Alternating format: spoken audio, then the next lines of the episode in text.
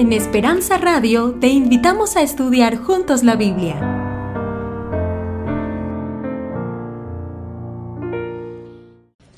Muy buenas tardes, muy buenas noches. Qué privilegio poder saludarles en esta hora. Me siento feliz de que el Señor nos ha cuidado en este día y hoy podemos saludarnos y también pues estudiar juntos la palabra de Dios. Vamos a inclinar el rostro para orar. Bendito Padre Celestial, te damos gracias por tu amor, por tu misericordia, por el cuidado que has tenido de nosotros. Te damos gracias porque estamos en tu casa seguros de que tu presencia está en medio nuestro. En esta hora hay un grupo de hermanos que han venido a tu presencia, oh Dios. Han venido por mí, han venido por ti. Han venido porque entienden que al estudiar tu palabra, al estar en tu presencia, sus vidas pueden cambiar. Y yo te suplico, Dios, que en esta hora desaparezca mi miserable humanidad, para que todos los que estamos aquí podamos contemplarte a ti y solo a ti en la hermosura de tu santidad. Guárdanos en tu gracia, que tu misericordia nos alcance en esta hora. Perdona nuestros pecados, recíbenos como hijos. Oh Dios eterno, Espíritu Santo, toma el control de esta reunión y también de nuestras vidas. En el nombre de Jesús. Amén. Esa mañana Joaquín se levantó con una nueva expectativa. Joaquín quería que al abrir los ojos esa mañana todo no fuera más que una terrible pesadilla. Pero cuando Joaquín abrió los ojos, la dura realidad golpeó su rostro. Joaquín estaba preso. ¿Cómo podía estar preso Joaquín? Alguien que desde su más temprana edad, bien niño, ya todo el mundo le veía con esa madera de líder, con esa inteligencia y esa capacidad con la cual todos se iban a beneficiar en el futuro. ¿Cómo es posible que este muchacho, que desde muy niño también, él se había trazado metas, sueños, planes tan elevados, ahora resulta que todo aquello se deshizo y Joaquín está en la cárcel? Yo no sé, mis hermanos, si en algún momento alguien pudo haberle avisado alguien pudo alertado. Quizás en este momento Joaquín se lamenta de que nadie le aconsejó, de que nadie le advirtió que el camino que estaba llevando era un camino de sufrimiento, de dolor, de perdición y de muerte. Lo cierto es que ahora Joaquín, un joven brillante, un joven que tenía todas las expectativas de todo su pueblo, de toda su gente sobre él. Todas sus esperanzas estaban cifradas en lo brillante que era aquel muchacho. Y ahora todos los sueños de aquellas personas, incluso los de él, se deshicieron. ¿Qué pasó con Joaquín? Quizás se cumplió, mis hermanos, lo que dice allí en el libro de Proverbios, en el capítulo 16 y versículo 25, hay camino que parece derecho al hombre, pero su fin es camino de muerte.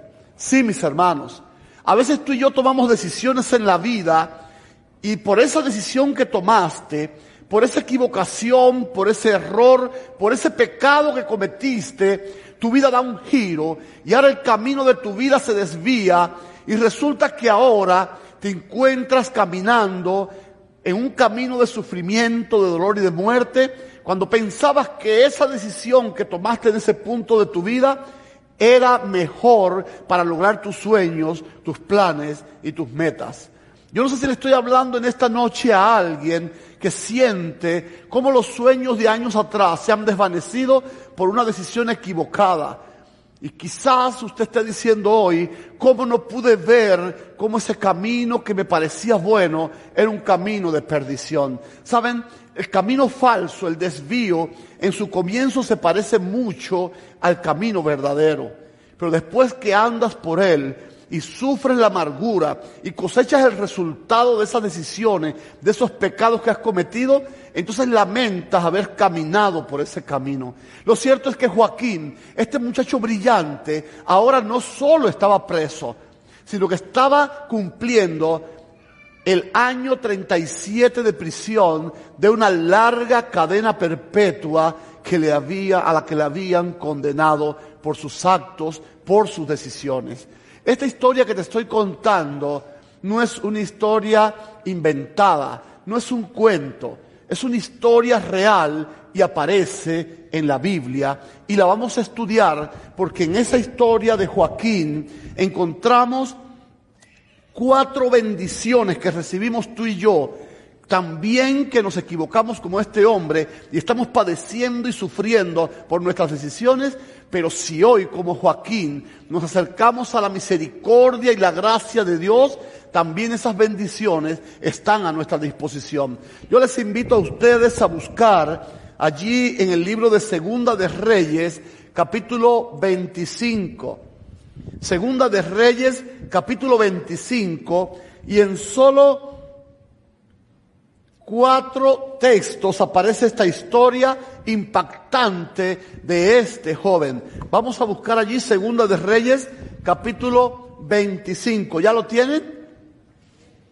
Dice allí a partir del versículo 27. Segunda de Reyes, capítulo 25, versículo 27. A partir de allí.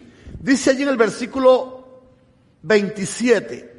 Aconteció a los 37 años del cautiverio de Joaquín, rey de Judá, en el mes duodécimo, a los 27 días del mes.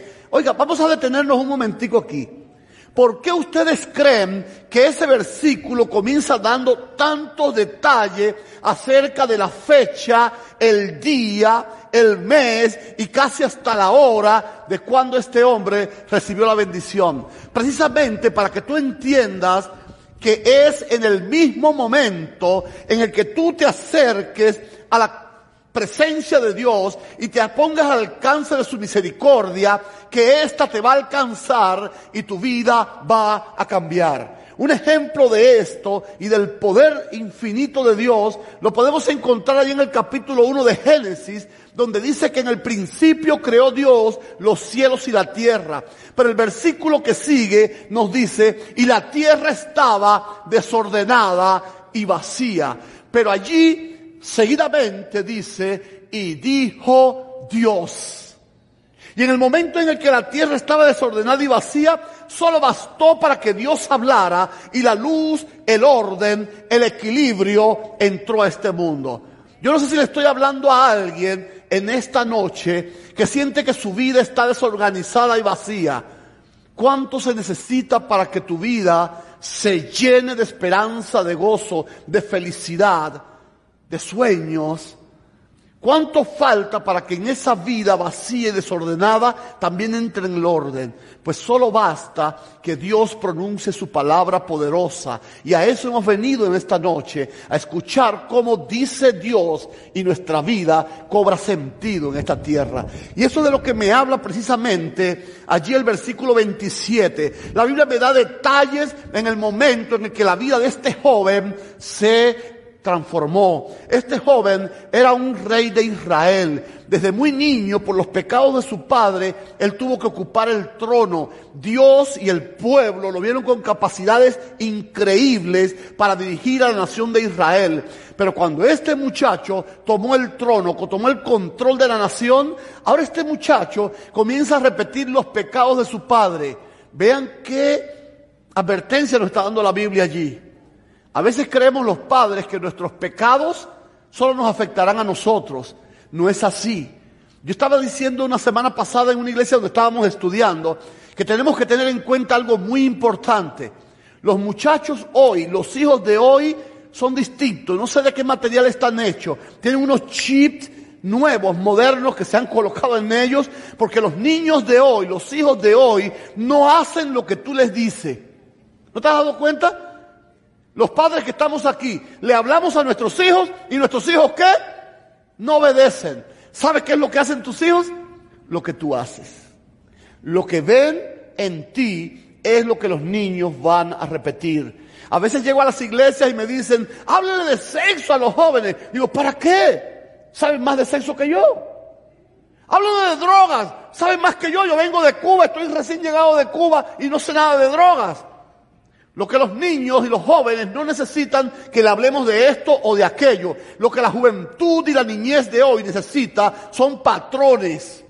donde se puedan mirar, donde ellos puedan contemplar un modelo para poder seguir un camino derecho. Y esa es la misión de los padres hoy, enderezar nuestros pasos. Y ahora este pobre joven, quizás cuando toma el trono, siguiendo los pasos de su padre, pues sufrió las mismas consecuencias. Y ahora resulta que este muchacho, cuando entra en rebeldía, perdió toda la bendición que Dios tenía para él.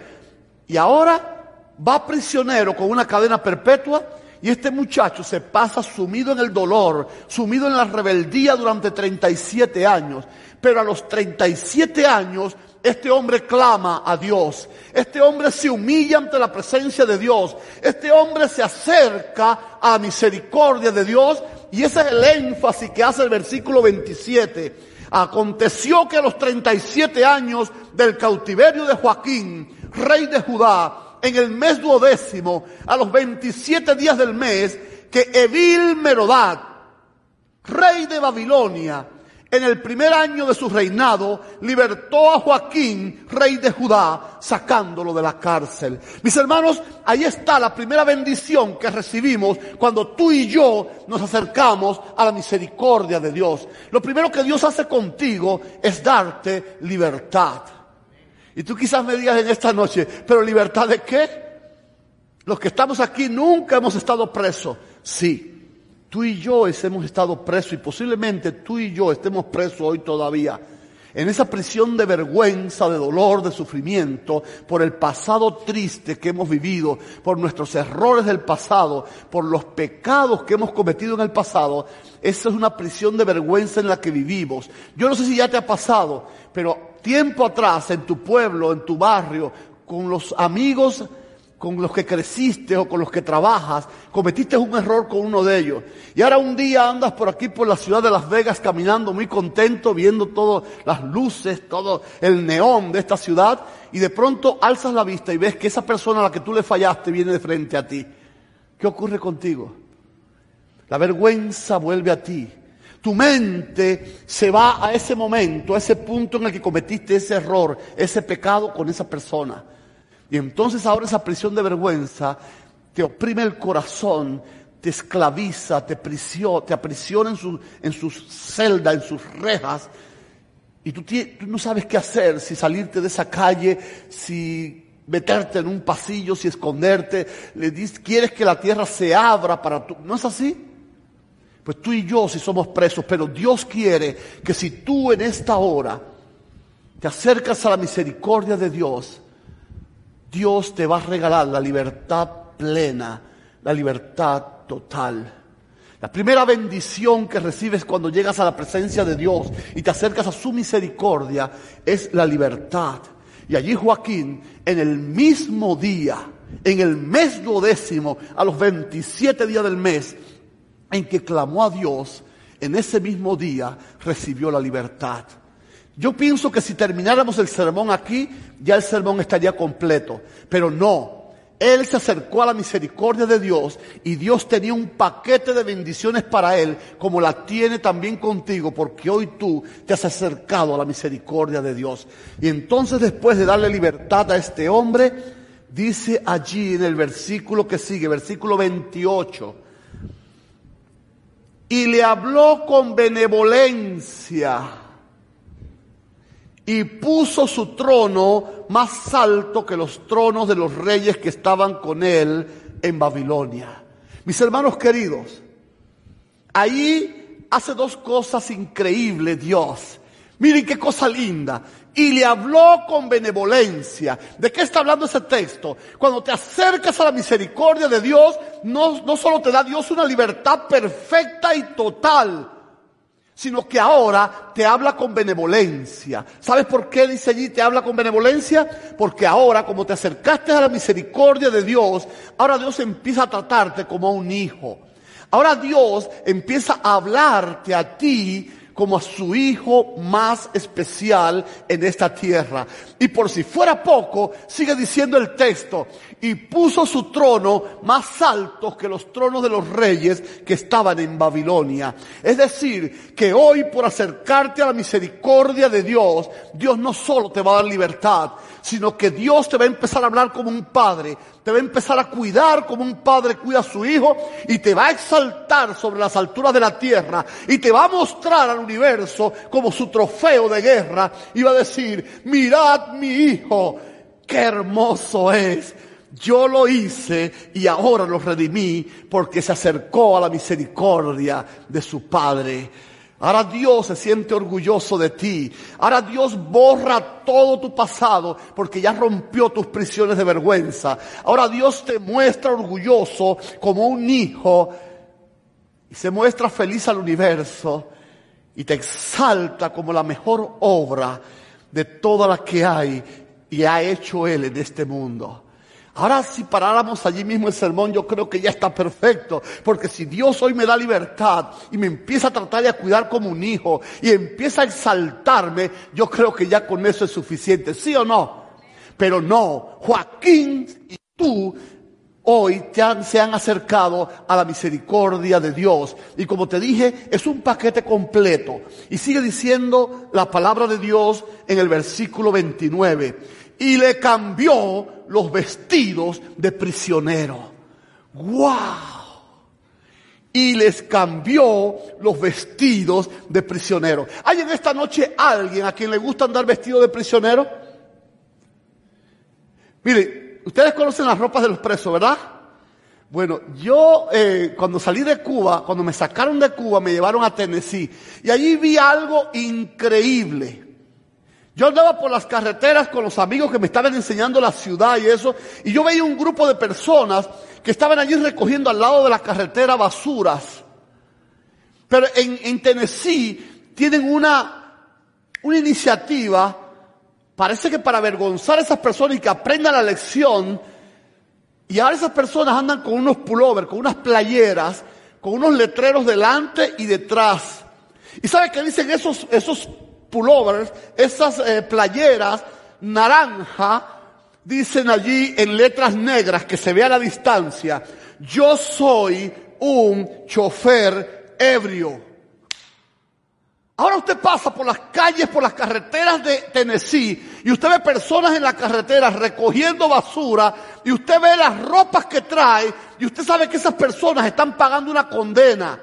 Esas personas tienen un letrero que dicen por qué causa están allí recogiendo basura. Recoger basura es algo bueno, ¿eh? No vayan a pensar que es humillante. Si usted puede, bueno, yo pienso que es más grande el que recoge la basura que el que la tira. ¿Sí o no? Pero lo cierto no es eso. Lo cierto es que esas ropas de prisionero y que señalan su condición es una condición de vergüenza.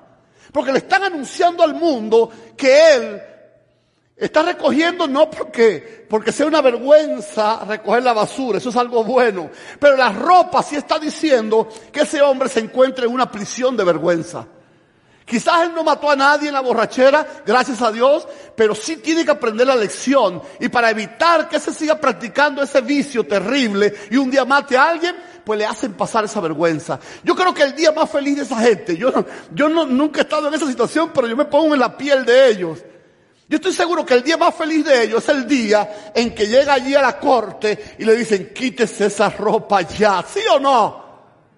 Bueno, pues ahora a este hombre le pasa lo mismo. Este hombre que lleva 37 años preso, ahora ya viene Dios por su misericordia y le cambia las ropas de prisionero.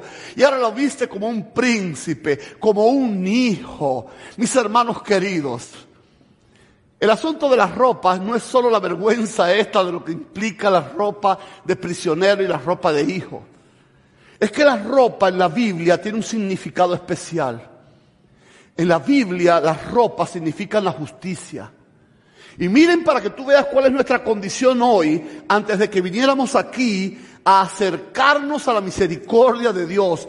Yo les invito a buscar en el libro de Isaías, y allí en el libro de Isaías, en el capítulo 64 y en el versículo 6, Isaías habla acerca de nuestra condición, pero lo hace a partir de las ropas nuestras, de nuestra justicia.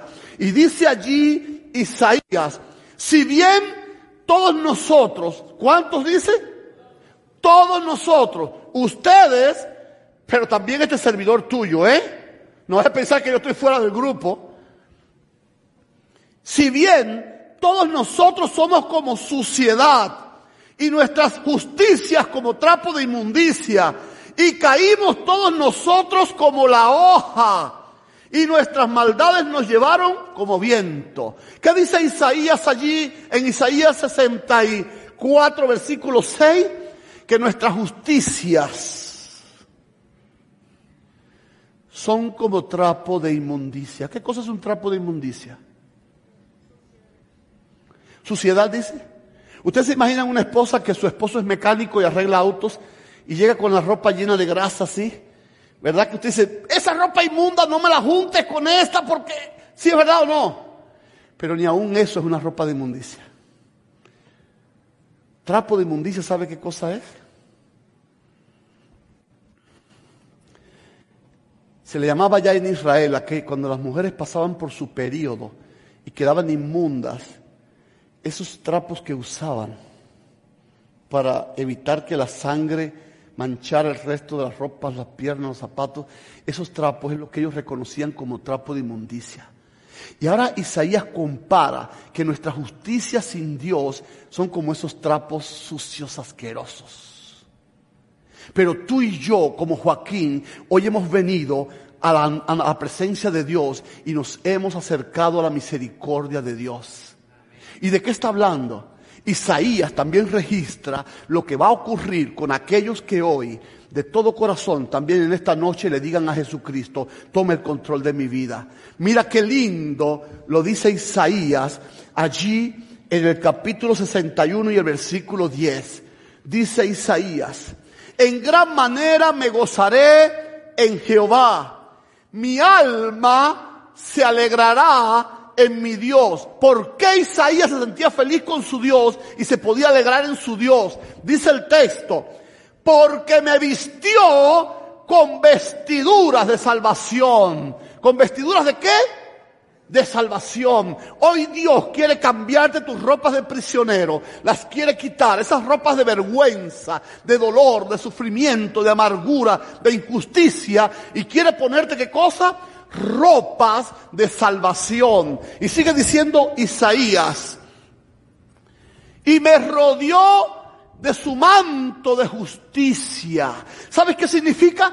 Que no importa los pecados que tú has cometido hasta hoy en la mañana, Hoy has venido a acercarte a la misericordia de Dios y hoy la justicia de Cristo, su manto blanco de justicia, te cubre. Y ya nunca más Dios el Padre te va a mirar por tus pecados pasados ni por los errores que has cometido hasta hoy en la mañana. Hoy Jesús quiere cubrirte con ese manto de justicia y que el Padre y todo el universo te vean como miran a Jesucristo, puro, limpio, santo y perfecto. Gracias a la misericordia de Dios. Pero Isaías no sabe cómo expresarlo. Y sigue diciendo, como a novio me atavió. ¿Verdad que usted ve a un hombre y usted dice, este pobrecito no tiene arreglo, qué feo? Pero el día de su boda, ¿cómo está él? Usted dice, pero ese es Gildemar. Wow, se ve como que distinto, ¿sí o no? En primer lugar porque está radiante Gildemar ese día, está feliz y además porque se puso sus mejores ropas. Pero te voy a decir algo. Aunque a veces usted llega a una boda y usted ve que, que el novio está un poco guapetón allí, lo más lindo de la boda nunca es el novio. ¿Sí o no? ¿Qué cosa es lo más lindo de una boda? La novia. Fíjense que a veces llega el novio y la novia no aparece y la boda no empieza hasta que la novia no esté allí. Y todo el mundo, ¿cómo se verá? ¿Sí o no? Yo me casé hace ya voy para tres años ya. Y cuando yo, yo hice algo, yo hice algo distinto, ¿sabes? Cuando yo me fui a casar, yo preparé mi programa de la boda. Y yo hice eh, la, la, escena de, de las diez vírgenes. Porque yo quise honrar a Dios en mi boda y el esposo es Cristo. Entonces, ¿qué pasa? Que en, las, en la parábola de las, de las vírgenes, quien entran primero son las muchachas. Y yo dije, no voy a hacer que esta me deje a mí con el moño hecho. Yo mejor la hago que ella entre primero. Y ahí ella entró primero y todo el mundo feliz de ver la novia tan hermosa. Y decían, pero ¿y el novio Gildemar dónde está? Me habían escondido por un lugar porque no querían que yo la viera. Y mire mis hermanos, yo llegué temblando. Ah, eh, usamos la canción esa de vuelve, oh, vuelve. Y en ese momento yo iba entrando a la iglesia con una ropa muy bonita, ¿eh? Pero yo iba muy nervioso, yo no miraba a nadie, yo iba la marcha aquella yo, yo confundía los pasos. Pero miren mis hermanos, cuando yo vengo por todo el pasillo, que yo me paro aquí y yo giro, ahí estaba mi esposa con sus padres. Oh my God. Cuando yo vi aquella belleza, mis piernas empezaron a temblar. Yo dije, wow, con esa preciosura me voy a casar yo. Isaías sabía de eso. Isaías sabía, Isaías sabía que él, tú ibas a entender de qué se trataba lo que Dios quiere hacer contigo en esta noche. Por eso termina. No le bastó decir como un novio bien elegante para su boda. Dice, como a novia adornada con sus joyas. ¡Wow! Eso es lo que quiere hacer Dios en esta noche contigo. Por favor, no desperdicies ese regalo maravilloso. Y si termináramos aquí, pues ya le digo, ya el mensaje está completo, pudiéramos decirnos, ¿qué más puedes pedir? Pero no. Dios sigue en ese paquete de amor, de gracia y de misericordia con aquellos que se acercan a Él. Sigue diciendo allí. Y le cambió los vestidos de prisionero, versículo 29 de 2 de Reyes 25. Y comió siempre delante de él todos los días de su vida. Mis hermanos, ¿no te parece maravilloso eso? Ahora Dios, por tú aceptar su gracia y su misericordia en esta noche, ahora Dios no solo quiere darte libertad.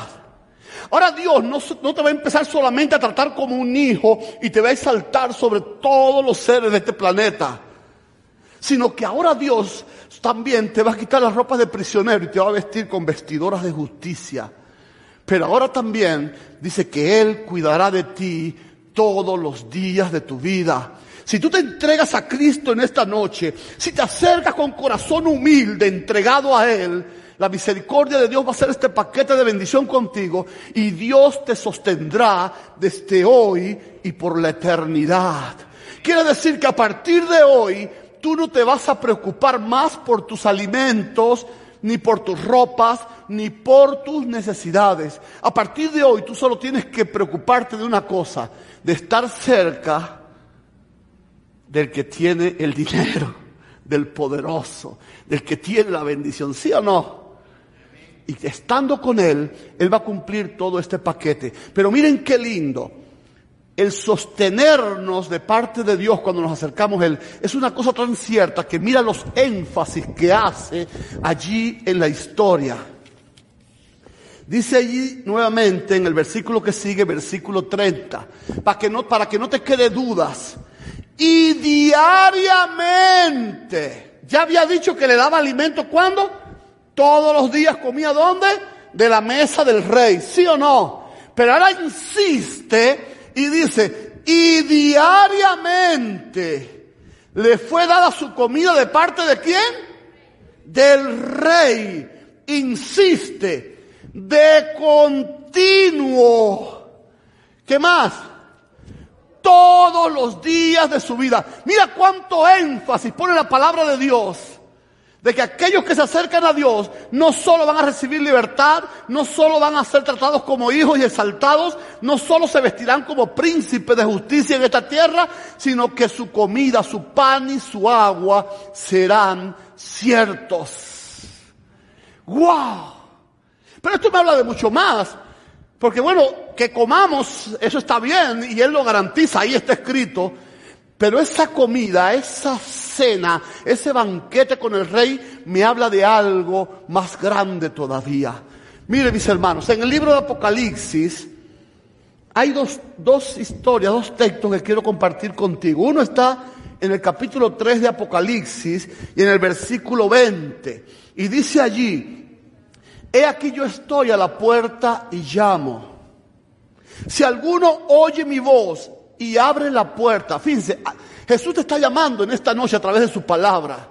Pero hay dos condiciones para que tú recibas la bendición. Tú estás escuchando hoy, pero no basta solo con escuchar. Tú tienes que abrir la puerta. Dice Jesucristo ahí en, en Apocalipsis 3:20 que si Él está a la puerta hoy llamándote y tú oyes la voz y abres la puerta, dice, entraré a Él y cenaré con Él y Él conmigo. Jesús quiere tener un banquete contigo. Pero solo necesita que tú que estás escuchando su voz a través de su palabra, también le abras su corazón y lo recibas como tu Salvador. Pero todavía hay algo más brillante, algo más estimulante que a mí me tiene enamorado de mi Jesús. Es un plan que Jesús tiene para ti y para mí si en esta hora nos acercamos a la misericordia de Dios. Y esto lo podemos leer en el capítulo 19 a partir del versículo 7. Dice, gocémonos y alegrémonos y démosle gloria porque han llegado las bodas del Cordero. El Cordero es Cristo. ¿Y se va a casar con quién? Con su iglesia, con nosotros. Y dice allí, y a ella se le ha concedido que se vista de lino fino, limpio y resplandeciente. ¿Ves? De lo que hablaba Isaías, el manto blanco de justicia que nos va a cubrir desde esta noche y por la eternidad. Y sigue diciendo allí, porque el lino fino son las acciones justas de los santos. ¿De qué está hablando? Del carácter que ya tú y yo hemos preparado para ese momento, para ese encuentro, de cubrirnos con la justicia de Cristo, de caminar con Él, de contemplarlo cada día, nosotros nos vamos a ir pareciendo a Jesucristo hasta el punto de que vamos a ser dignos de estar allí en la boda vestidos de esa manera. Y dice allí, en el versículo que sigue, el versículo 9, y el ángel me dijo, escribe, bienaventurados los que son llamados a la cena de las bodas del Cordero. Es decir, Jesucristo está esperando, preparando una cena especial para aquellos que se preparen. El sueño más grande de Jesús es que tú puedas estar en esa cena con Él. Es increíble como un hombre tan rebelde como Joaquín, a los 18 años ese muchacho ya estaba reinando, pero se volvió rebelde a Dios. Y ahora después de toda la maldición de 37 años, vivió más tiempo preso ese muchacho que reinando o viviendo fuera. Pero Dios en un solo día cambió todo su presente, olvidó su pasado y le garantizó un futuro glorioso mientras vivió. Y mientras vivamos puede ser por la eternidad, porque de eso se trata la vida que Dios quiere darnos. Ahora yo sé que entre ustedes hay alguien que pueda decir, óyeme, pero es que de eso hace ya 2700 años. ¿No te parece que está un poco viejo eso? ¿Será que Dios ya en el siglo XXI no lo puede hacer? Yo te, el título de esta semana es Dios para hoy. Y yo quiero mostrarte en esta semana que Dios no es un Dios tan viejo que solo está guardado entre las páginas de este libro, sino que es un Dios que todavía está llamando a sus hijos. Hace 23 años yo, como Joaquín, clamé a Dios por misericordia porque yo vivía prisionero también. Ya ayer en la mañana te dije que yo fui alcohólico desde los nueve años hasta los 29 años. Y te dije también que mi familia me veía en la banqueta tirado allí y se iba por otra calle. Lo que no te dije es por qué mi familia, mi propia madre, mi propio padre, mis propios hermanos me dejaban allí tirado y se iban por otra calle. No era solo por la vergüenza, era porque yo no valía para nada. Miren mis hermanos, a los 18 años, en el proceso más terrible de mi alcoholismo, me junto con unos amigos y empiezo a beber. Pero el asunto es que llevamos cerca de 25 días bebiendo. Mis amigos ya se habían caído, ya todos habían, se habían retirado, pero yo, aunque llevaba 25 días bebiendo sin parar, ya en mi bolsillo no quedaba ni un peso para gastar en alcohol, pero mi cuerpo desesperadamente me seguía pidiendo más alcohol entré en un punto de desesperación tan grande que yo dije, ¿dónde conseguir dinero? Y se me ocurrió una brillante idea. La idea más vergonzosa y dolorosa que se me puede haber ocurrido jamás. decidí, mi papá, mi viejito papá, con, setenta y pico de años en aquel entonces, sesenta y pico, su negocito de, de vender allí cositas en la casa. Yo fui a la casa de mi padre y le robé a mi propio padre. Borracho llegué, mi padre no estaba, gracias a Dios, porque ese viejito hubiera hecho algo para que yo no siguiera bebiendo y yo no sé cómo hubiese respondido yo. Pero él no estaba y yo pateé la puerta, la rompí, les robé a mi propio padre. Cuando mi padre llegó, seguramente los vecinos, ahí llegó tu hijo man borracho y rompió la puerta y entró. Y yo estoy seguro que cuando le dieron esa noticia, mi papá se puso feliz y dijo, si mi hijo vino borracho, no importa que me haya roto la puerta, no importa que haya entrado, lo que quiero es que esté allí para que mi hijo esté seguro. Pero cuando mi papá entró a su casa, no solo vio la puerta rota, sino vio toda la casa revuelta hasta que llegó al lugar donde él tenía su dinerito y vio que su dinerito faltaba. Y yo le robé a mi propio padre y me fui a seguir bebiendo. Mis hermanos, aquello fue algo increíble. Al otro día se aparece mi papá a mi casa. Es un día que todavía lo guardo en mi memoria. Mi padre entra a mi casa y se sienta frente a mí. Estuvo 45 minutos mirándome, no habló nunca. Pero mi padre me miró de una manera que yo que era ateo en ese momento, yo dije, si Dios existe, Dios debe mirar como mi padre me está mirando ahora. Porque era una mirada de amor, de perdón. Y desde ese día en adelante, mi padre nunca más tocó el tema. Mi padre nunca me señaló mi, defecto, mi problema. Mi padre me amó aún más ya mi padre murió casi con 90 años y todavía yo me sentaba en sus piernas, porque él era feliz cuando yo me sentaba en sus piernas y le abrazaba. Pero aunque mi padre me perdonó ese día, yo no me había perdonado. Yo andaba en una prisión de vergüenza. Pero lo más terrible no es que yo mismo estaba en una prisión de vergüenza. El resto de mi familia se encargaba de recordármelo constantemente. Yo llegaba allí con mi hermano mayor y él estaba con sus amigos. Y cuando yo llegaba, mi hermano le decía a mis amigos, ha llegado la basura de la familia. Pero ¿saben? Él no decía basura. Los cubanos de, la calle son muy sucios de hablar. Mi hermano usaba una, una palabra muy sucia, muy fea, muy humillante, que no la puedo repetir aquí. Pero cuando mi hermano era tan cruel conmigo, yo solo tenía que bajar la cabeza porque aunque mi hermano era terriblemente cruel, yo sabía que él tenía la razón. Yo sabía que yo no merecía el, amor de la familia, ni el respeto, ni la consideración de la familia. Por eso yo me emborrachaba y caí en las aceras, en las banquetas allí.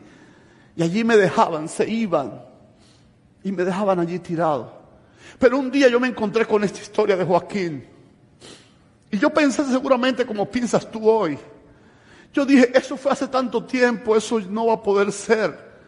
Pero yo estaba tan desesperado.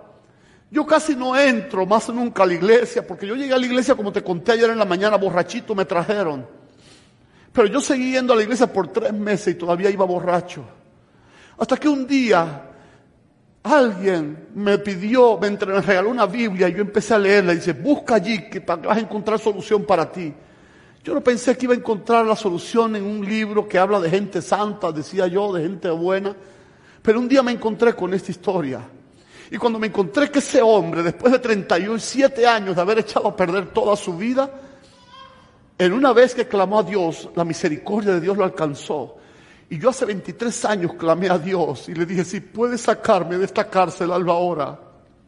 Porque yo sigo viviendo prisionero de la vergüenza de haberle robado a mi propio padre.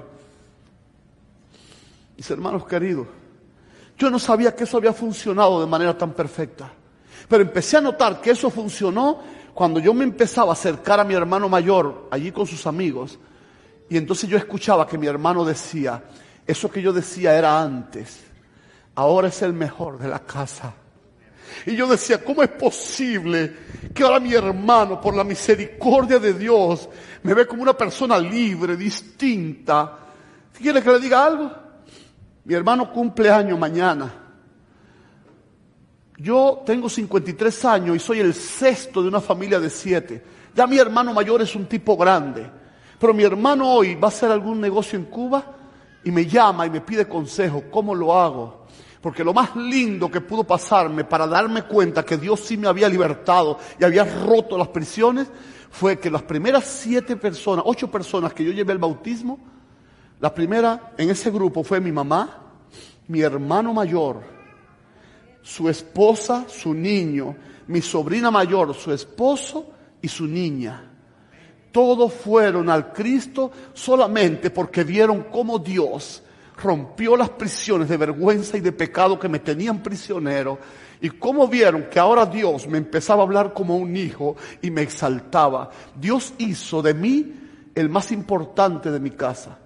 Ya yo estaba viviendo en La Habana, tengo un hermano que vive en Madrid, a veces él venía de Madrid, yo venía de La Habana para verlo y los vecinos ignoraban al que vino de afuera y venían para arriba de mí a preguntarme cómo me iba, que qué bueno verme.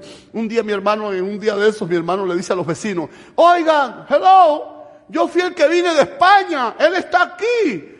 Pero Dios me hizo el principal de mi casa. Y eso es algo que yo tengo guardado en mi corazón como un agradecimiento, porque en ese mismo día que Dios rompió mi prisión, Dios me cambió las ropas de prisionero. Y mis hermanos, le voy a decir algo. Cuando yo no estaba con Cristo, me juzgaban más malo de lo que yo era. Es verdad que era una basura, pero cuando se referían a mí, me señalaban como peor de lo que yo era. Pero un día voy con mi trajecito a la iglesia el sábado con mi maletincito. Me tocaba predicar. Y voy caminando y había un grupo de borrachitos en la esquina. Ahí tirados como yo hace unos años más atrás. Y me dicen aquellos borrachitos desde la banqueta, desde la acera allí. Oiga, llévelo suave. Y yo me viro y digo, ¿a quién tengo que llevar suave? Y dicen ellos, no sé, usted no es un juez o algo así. Y yo digo, wow, qué maravilla que antes, cuando yo no me había acercado a la misericordia de Dios, me veían como más basura de lo que yo era. Y ahora que no me creo tanto, la gente me ve y dicen, este tipo es un personaje. ¿Por qué? Porque Dios rompió mis prisiones, me dio libertad, me empezó a cuidar como a un hijo, me exaltó sobre todos los demás y ahora Jesucristo cambió mis ropas de prisionero. Y desde hace 23 años yo estoy comiendo en la mesa del rey. Pero el sueño más grande que tengo en mi vida es prepararme para esa cena gloriosa, donde por toda la eternidad me voy a sentar en la mesa del rey y Jesucristo me va a servir, porque eso es lo que ha prometido a aquellos que le acepten en esta hora. Yo no sé si estoy hablándote en esta hora a alguien que viene amargado por sus fracasos, por sus errores, porque su carácter o sus decisiones lo han sumido en esta vida de dolor y sufrimiento. Pero hoy es el día en que tiene que acabarse eso. Porque Joaquín, con 37 años de prisión, donde había terminado con todos sus sueños, con su vida, Dios empieza ahora a tener una nueva oportunidad con él. Y este hombre se le dio un trono para que reinase por el resto de su vida. Dios quiere hacer de ti un rey pero necesita que tú aceptes este llamado que Dios te está haciendo en esta noche. En esta hora vamos a escuchar un canto. Creo que no hay nada preparado. Vamos entonces a cantar el coro tema. Vamos a repetir el coro tema. Y yo quiero pedirte en esta noche, hermano no bautizado, yo quiero pedirte que en esta hora tú aceptes el llamado de Jesucristo y permitas que Él te dé libertad que Él te trate como un hijo y te exalte como un hijo. Que Él cambie tus ropas de prisionero, tus ropas de vergüenza y te vista como un príncipe, una princesa. Estoy pidiéndole a Edgar Jaramillo, a Rum Martínez Zúñiga, a Daelin Padilla, que por favor no pierdan la oportunidad hoy de ver cómo el poder de Dios te liberta. Te trata con su amor tierno de un padre a un hijo cambia tus ropas de prisionero y te sostiene con su mano derecha desde hoy y por toda la eternidad. No permitas que esta oportunidad se pase. Si ustedes quieren aprovechar este momento y quieren sentir la bendición de Dios en su vida y en sus corazones, mientras cantamos el coro tema te pones de pie, porque yo quiero orar por ti. Yo quiero que tú seas libertado. Yo quiero que tú seas reconocido en el cielo, en el universo, como lo más precioso que Dios tiene en esta tierra.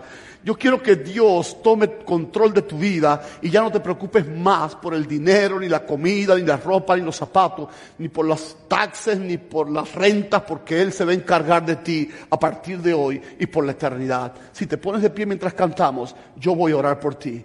Dios te bendiga.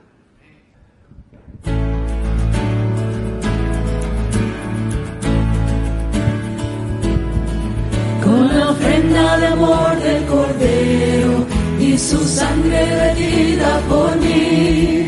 Me ha perdonado de toda maldad, con ella me dio libertad.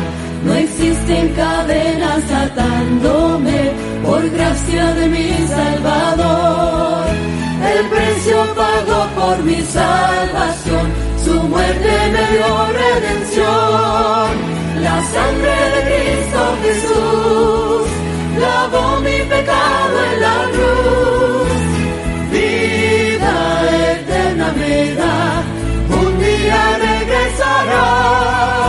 La sangre de Cristo Jesús limpia mi vida y me muestra su luz. Dios es amor, no hay prueba mayor. Sangre de Cristo Jesús.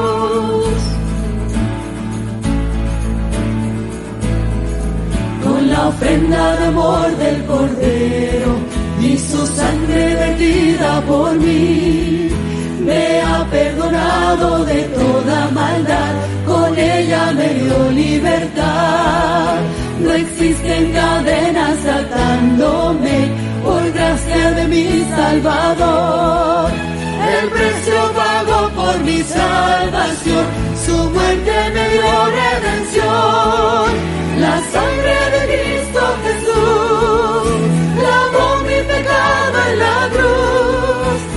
Vida eterna me da, un día regresará. La sangre de Cristo Jesús limpia mi vida y me muestra su luz. Es amor, no hay prueba mayor.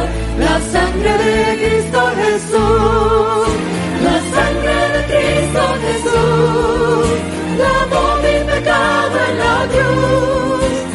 Vida eterna me da,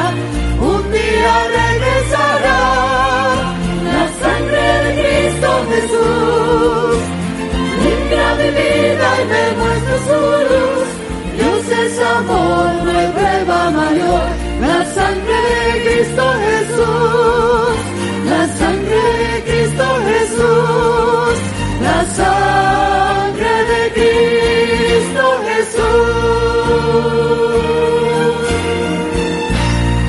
Amén. Oremos, hermanos. Bendito Padre, te damos gracias. Te damos gracias, oh Dios, porque tu palabra poderosa dice que ese poder que creó y puso orden y maravilla en este mundo, y que estuvo disponible para Joaquín hace 2700 años, también está disponible hoy, porque tú eres un Dios para hoy. Y estás llamando a tus hijos. Y tus hijos se han puesto de pie, Padre, porque han venido hoy a acercarse a tu misericordia. Yo te pido por Edgar Jaramillo, por Ru Martínez Zúñiga, por Daelín Padilla. Te suplico, Padre, que a partir de hoy ellos puedan vivir en victoria, en perfecta libertad, siendo tratados como hijos exaltados, con ropas de príncipe, cubiertos por la justicia de Cristo y sustentados desde hoy por la eternidad. Oh Dios bendito, esta iglesia de camino a Cristo se ha puesto en pie. Hoy el llamado no era para ellos, pero qué lindo que se han puesto en pie porque han visto qué paquete maravilloso hay para aquellos que se acercan a la misericordia de Dios. Permite que la bendición les alcance, que tu gracia les cubra, que tu misericordia les sea suficiente a esta iglesia. Bendice a sus líderes, sus hogares, sus familias, sus jóvenes, sus niños, a la familia pastoral. Permite que todos hoy salgamos bendecidos y con la seguridad de que somos hijos predilectos del Rey del universo. y que Él nos muestra como su trofeo al universo y nos muestra sin mancha y sin arruga. Permite, oh Dios, que desde hoy tomes el control de nuestras vidas y nos sostengas y nos lleves por caminos de victoria, de prosperidad, de sanidad y de salvación eterna. Quédate con nosotros ahora, oh Dios, y llévanos a nuestros hogares con tu bendición. Y tráenos de vuelta mañana para seguir aprendiendo acerca de tu gracia y de la salvación. En el nombre de Jesús. Amén.